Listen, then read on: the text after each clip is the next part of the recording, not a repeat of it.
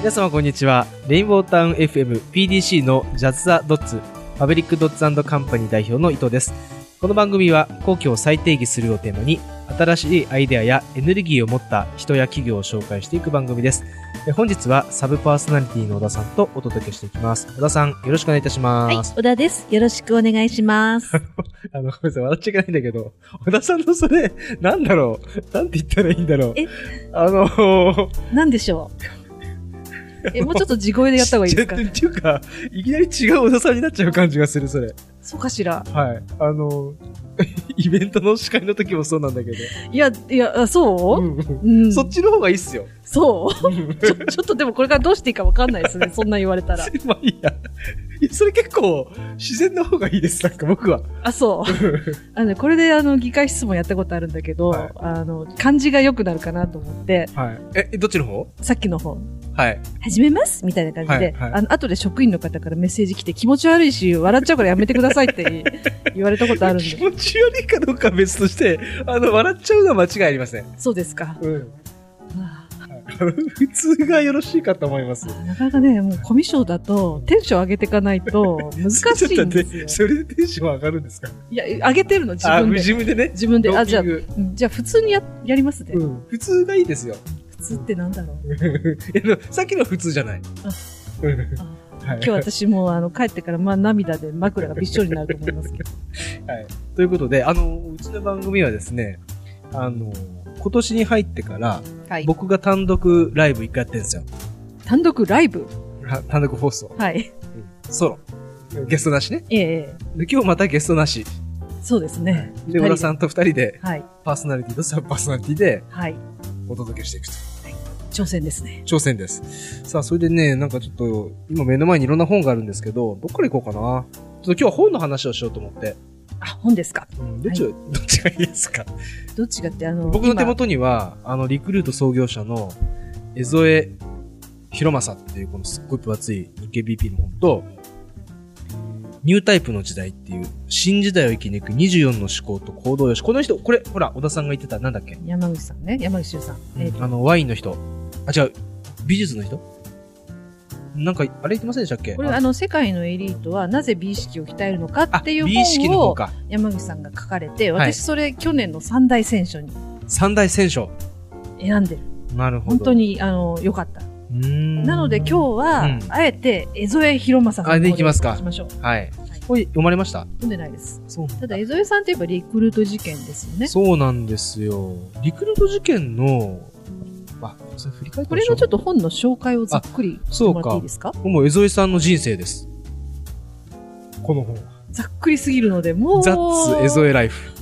第二ヒント第二ヒント。まあつまり江添さんが大学生、あ、江添さんのね、つまりこの大学生から起業して、逮捕されて死ぬまでが書いてあるんですよ。だから本当に人生あですよじゃあこれ江添さんが書いた本ではないんですあねでも、あ、あそう、そういうことね。はいあ、そうそうそうそう。江添さんが書いた本じゃなくて、ええ江添さんをだから、本当にずーっと支えてきて、別れちゃったけど、江添さんのこと尊敬してる、元リクルートの人が書いてるのかな馬場、馬場誠さんと土屋博さんっていう方が。伊藤さんなんかこの本すごいあの面白かったって面白かった以前フェイスブックかなんかに書かれてましたよね、はい。ことで、今年の、去年の年末から年始にかけての、僕の、なんかその、しょ正月の、ね、正月のお供の一冊ですから。江添博さん。でうんこの本の、えっとよ伊藤さんがうん。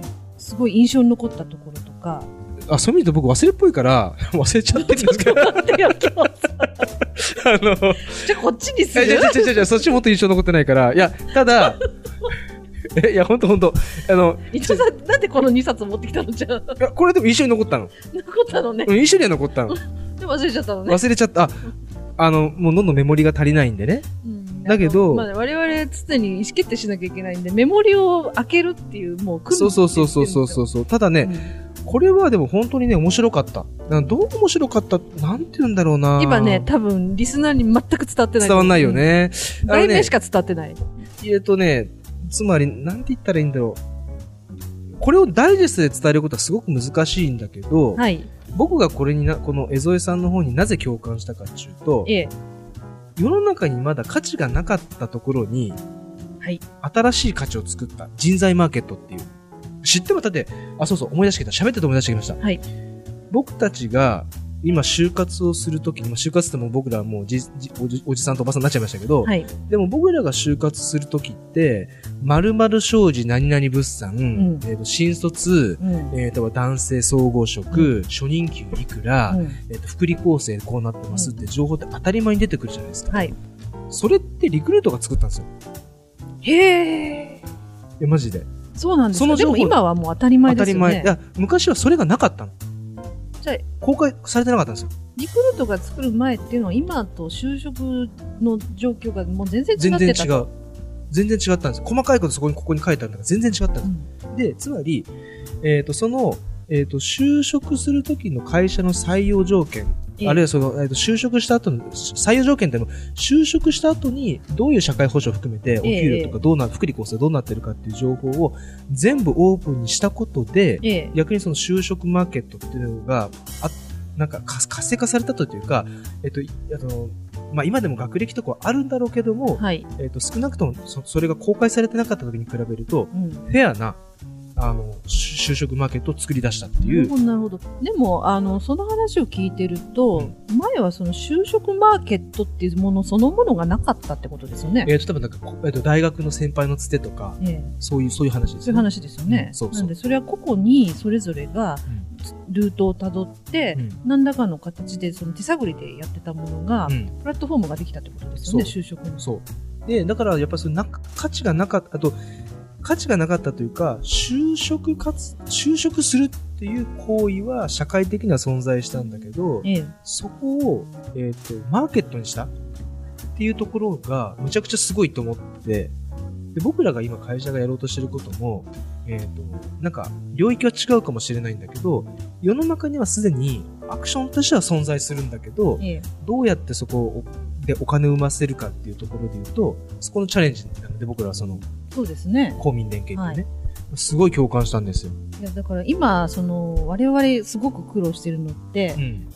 目に見えないものをどうやって伝えようか、そ世う。世にまだ知られてない価値をどうやって伝えようかってとこじゃないですか。そそこが、この本の中う。うに、ん。一つの歴史とし歴史て、として残ってる。ヒントがある。ヒントがある。で、これ本当ね、すごい共感しかなかったし、すごいなって、もうすごいなしか言ってないんだけど、うん、なんかあの第1回目放送の私みた いですね語彙力うん、まあ、これパッと開いたところにここうやって書いてありますよ。はい1位はあっても2位はない。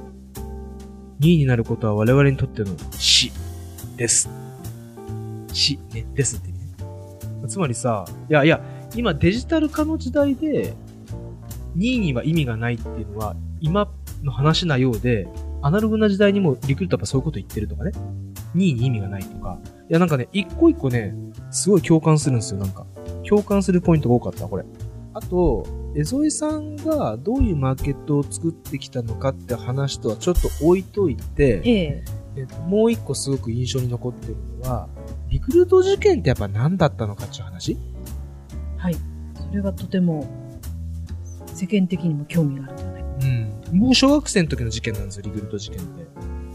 僕はね。私はあ、言わなくていいです。はいそこは、あの、まあ、そんなに変わんないですけどテ。レビでねよくやってましたよねそう。で、だって、いろんな人たい、あの、ね、つ捕まったりもしてたし、そうですよ私川崎市議だったじゃないですか、うんなんで川崎は本当にあのリクルート事件の爪痕がいまだにちょっと残ってるぐらいですからね、あのーで、この本に何が書かれてるかっていうと、ええあの未公開株をはい事前にいろんな人に配ったことを配って、ええなおかつ、それが、えー、と公開後に1億円とか2億円とかお金になって、そこでなんかこう、引っ張られたわけじゃないですうんか。はいこれ本書いてるのは日経 BP 社から出しているので、え当然いっぱい取材して書いてるんですけど、はい当時、未公開株を配るっていうのは、えーグレーなんだけど、白にく近いグレーだったらしいんですよ。そうなんですかそうなんです。いや、それ知らないじゃないですか。だって捕まってるし。捕まってるし。で、そそう、それがだから僕はこの本で初めて知りました。で、主幹事が、えーと、大和証券なんですけど、えええええっ、と、もともとは野村の予定だった。野村証券。だけど、野村の社内手続きの関係で、ええっ、と、野村は主幹事のつもりで話進めてたんだけえど、はい。えっ、と、正しく情報が伝わってなくて、まあ、江添さんが待ちきれなかったんでしょうね。うんうん野村から台湾に変えた。江添さんが変えたんですね。えっ、と、そう。で、大和証券に江添さんは、えー、とこの未公開株を、えー、と配る。で、今と違って、ええ昔は昔は上場するときに、うんえー、と20人だったかなはい。あの株を持ってもらわなきゃいけないからなんかいろんなルールがだって今と違うんですよ。あ、そんなルーこルとだがったんですね。そうそうそうそう20人に持ってもらってだから20人以上にうん安定株主として持ってもらわなきゃいけないっていうルールがあって、で、江添さんが誰にそれを渡すかっていう時に、まあ、お世話になってる人えにえ持ってもらいたい。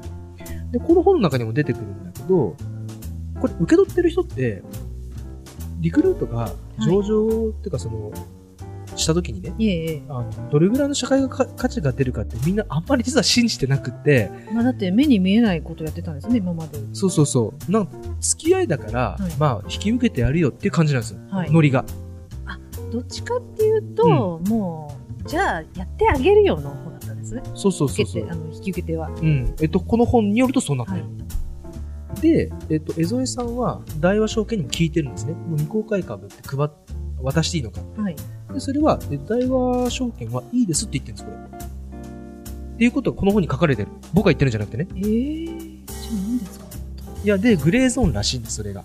で、しかもそれが、だから価値が出ちゃって、はい。 1億とか、だから一番最初は川崎の条約なんですよ、こそうなんですよ。れ。1億円。はい。で、そういう話で、で、これ後日談があって、この時、江添さんのカウンターパートだった野村証券の人って、ええええこれの主幹事にやっぱりなるべく動いてたし、ええなりたかったらしくえて、それはたらればになっちゃうかもしれないけど、えはい。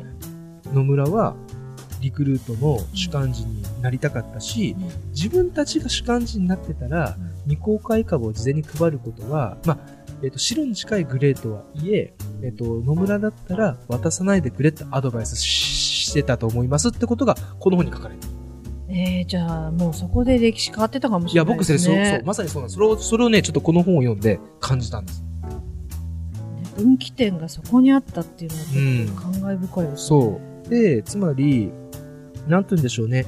新しいマーケットを作っていくときって、はいまだルールがないところを歩んでいくので、ええーと当然それは、えっと脱法行為をするというわけではなくて、うんルールがないからえはい。歩んでいくプロセスの中でルールを作っていくっていう、こうなんか歩き方になるので、はい。なんて言うんでしょう。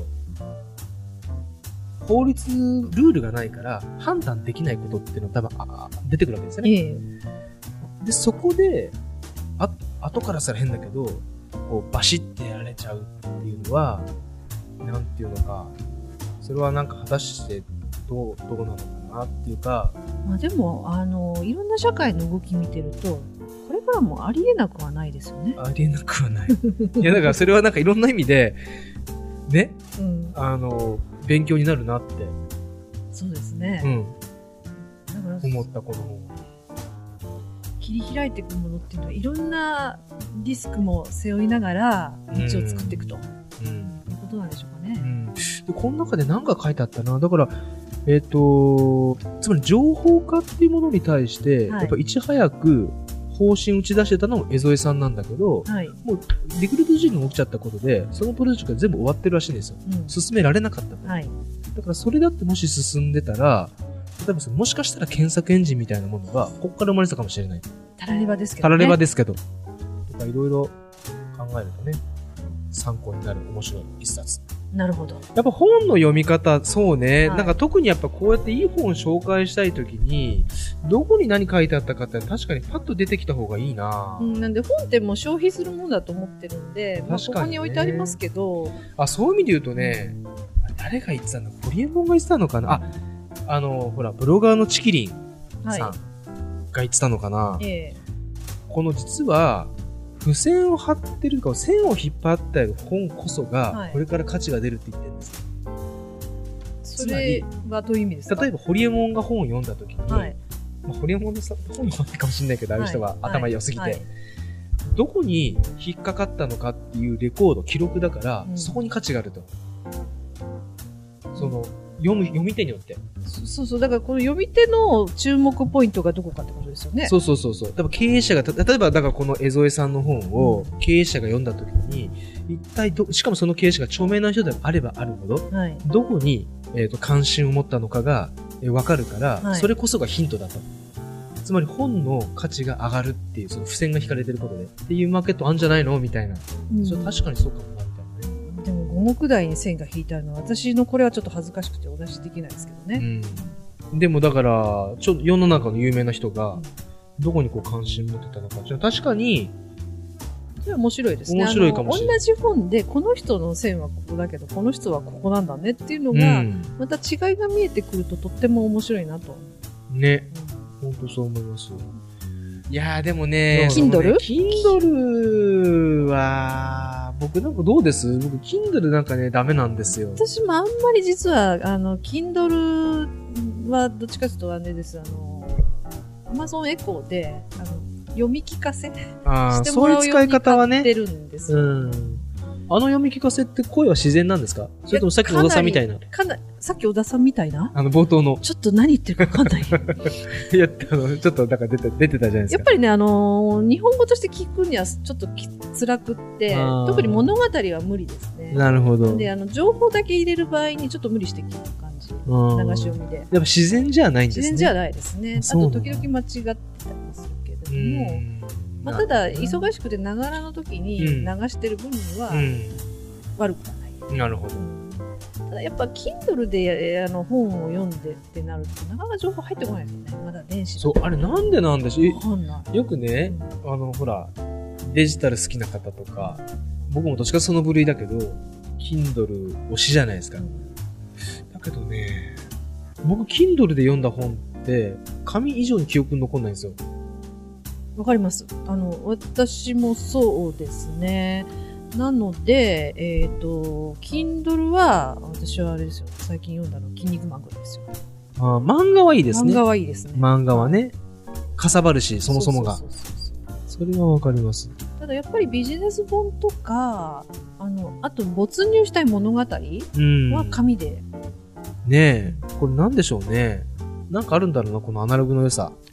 あのー最近、ちょっと前にソニーが、あの、はいか限りなく紙に近い電子ペーパー出したんですよ。うんうんうんうんあれで一回試してみたいなと思ったんですけど、うん。ちょっと高かったんでう、ーん。あの一回見送ったんですけどもうちょっとデバイスが良くなってくると、もしかしたらその紙と同じようなうん。感じで読めるようにはなってくるのかなっていう気がしてますけ僕まだ紙には勝てない気がするんだよど、な。やっぱ書き込みとか付箋とかのこのインターフェースが全然違うじゃないですか、うんこう付箋がこう一覧でわーっと見えて、うんうんこう、うん手でビラビラビラっと見えて、うん、そうそうそうそうそうそうそうまあじゃあちょっとというわけで半分放送事故でしたねいやでもねちょっとこれはでも読んでほしい江添さんしつこいですけど江添博正日経 BP 社から出ている江添博正もうなんか、馬場誠さん土屋博さんの書かれたうん、江添博正図書館にもあると思いますよ確実にこの本ははいというわけでそろそろ時間もなくなってきてしまいましたので、